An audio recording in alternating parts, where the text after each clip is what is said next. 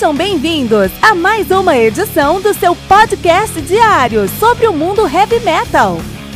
Esse é o Metal Mantra, o podcast do metal sagrado. Lembrando que você pode nos mandar suas perguntas, sugestões, críticas, correções, elogios ou quaisquer outros comentários no nosso e-mail metalmantrapodcast@gmail.com.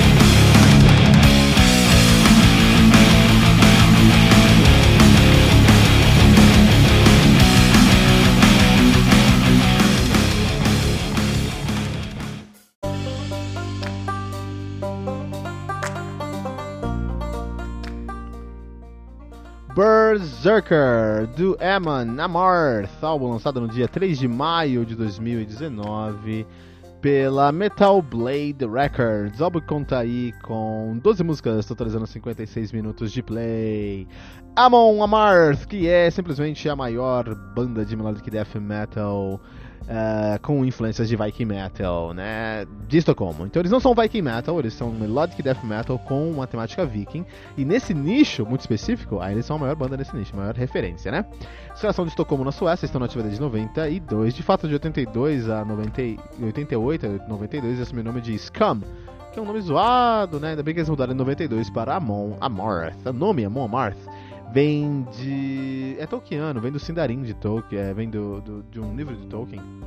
Que em Sindarin, Amon Amarth significa literalmente Mount Doom, ou seja, o, o monte da destruida, destruição, né? É, que é o, é o vulcão lá em Mordor, onde o Sauron forjou o, um Anel. Muito legal, muito legal, Moamart aí. E essa influência tolkiana tá no CD dos caras agora no Berserk, vamos falar sobre isso também. O que acontece é o seguinte, né? Ah, os caras têm o seu, o seu debut de 98, One Cent from the Golden Hall, é, onde eles começaram a explodir cabeça sobre o que você pode fazer com a temática 20 Viking dentro do Death Metal, né? Melódico. Lançaram The Avenger em 99, perderam, perderam, cara. Vocês estão lançando Avenger agora, meu. 2001, eles lançaram Crusher, em 2002 o Versus the World, 2004 Fate of the Norms, um dos seus maiores álbuns até o momento.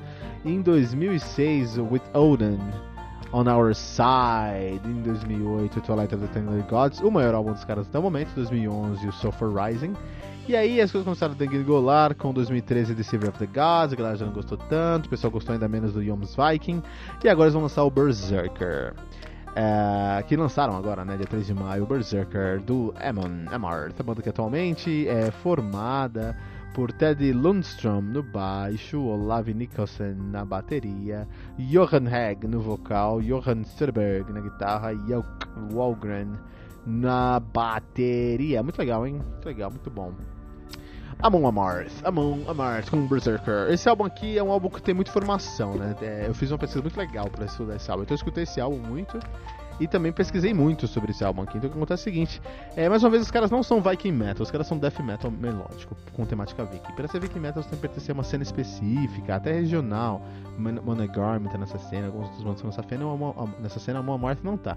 O que não é ruim, porque Viking Metal é muito menos interessante em questão sonora do que o Amon Amarth. O Amarth é uma banda que consegue se destacar por trazer riffs extremamente simples, porém extremamente é, profundos para o seu som. É muito difícil você ser simples e ter conteúdo. É muito fácil você ter conteúdo quando você fala, tem três horas para falar, mas quando você é, ser simples, entregar uma mensagem rápida, com música, com riff, é muito difícil, cara. E os caras conseguem fazer isso muito bem, né? Um, os caras têm uma, uma uma bagagem tolkiana muito grande no som deles, até pelos, pela, pela, pelo nome deles, Amon Amarth, né? E eles não imaginam Tolkien como o Blind Guardian imagina Tolkien. Blind Guardian imagina The Bard's Song, que é coisa bonita, né? O Amon Amarth não. Eles imaginam mais as batalhas de Tolkien e fazem sobre isso, né? De qualquer forma, os caras são referência dentro do Viking Metal, dentro do que a gente chama de Viking Metal, né?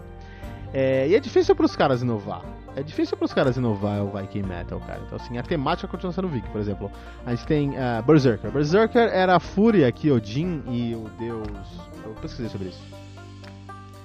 Uh, o deus da guerra, que eu esqueci o nome agora, mas Odin e o deus da guerra nórdica, eles davam esse, esse eles possuíam alguns guerreiros. Esses guerreiros possuídos se chamavam Berserkers, né? Tá legal. Uh, também é interessante que tem uma, uma das músicas, Faith in Her Gold, conta a história de um dragão que está guardando os, o tesouro de um anão. E esse dragão é derrotado por um herói chamado Sigurd. Eu acho que essa história me lembra o Hobbit. Sim, só falando, né? tem uma outra história também que é a Hachi, da música Hachi, que é um lobo. É muito legal essa história, porque conta a história de um lobo que, com, que ele controla a, a órbita da Lua e do Sol, assim, né? Da Terra, né? E, e tem um momento que o lobo decide comer o Sol. E ele come o Sol e dá início, então, a, Va a Ragnarok né? Que é o fim do mundo nórdico. Muito legal, muito legal aí.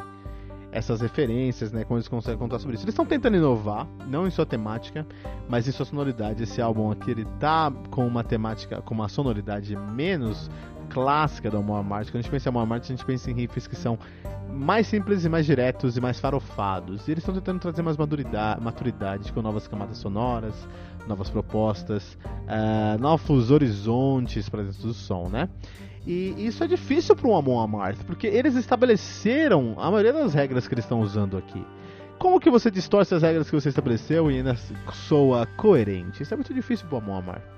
E não, provavelmente eles conseguiram, mas vamos entender como é que, como é que isso vai acontecer, né? Uh, esse álbum aqui, o Berserker, é o álbum mais maduro dos caras até então. Em nenhum momento. Quando eu escuto o Amon eu sempre quando eu comecei a gostar de Amon Marte, eu me sentia meio constrangido de gostar, porque riffs como the Viking ou Twilight of the Tender God são riffs que são bons, mas são muito infantis até em sua estrutura, né? É um copiar-colar safado.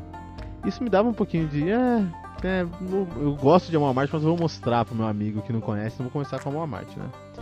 O que é uma idiotice, porque os caras. É, essa era a proposta deles, não eram infantis até. Eu falo a palavra infantil porque os riffs de, por exemplo, Pursuit of the Viking é um riff que é, é, é chega a ser engraçado de tão é, familiar que ele parece pra gente, né?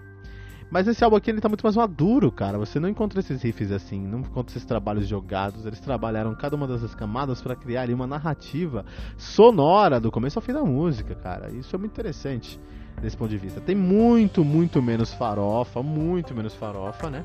E é um, é um álbum que eu tenho certeza que vai dividir a fanbase, porque é um álbum que eu nunca vi o Amon Marte usar tanto violão quanto usou nesse álbum aqui, né? Então é um álbum para dividir a fanbase mesmo, cara. Os caras fizeram isso de propósito nesse contexto. Amon Amart Berserker aqui no Metal Mantra.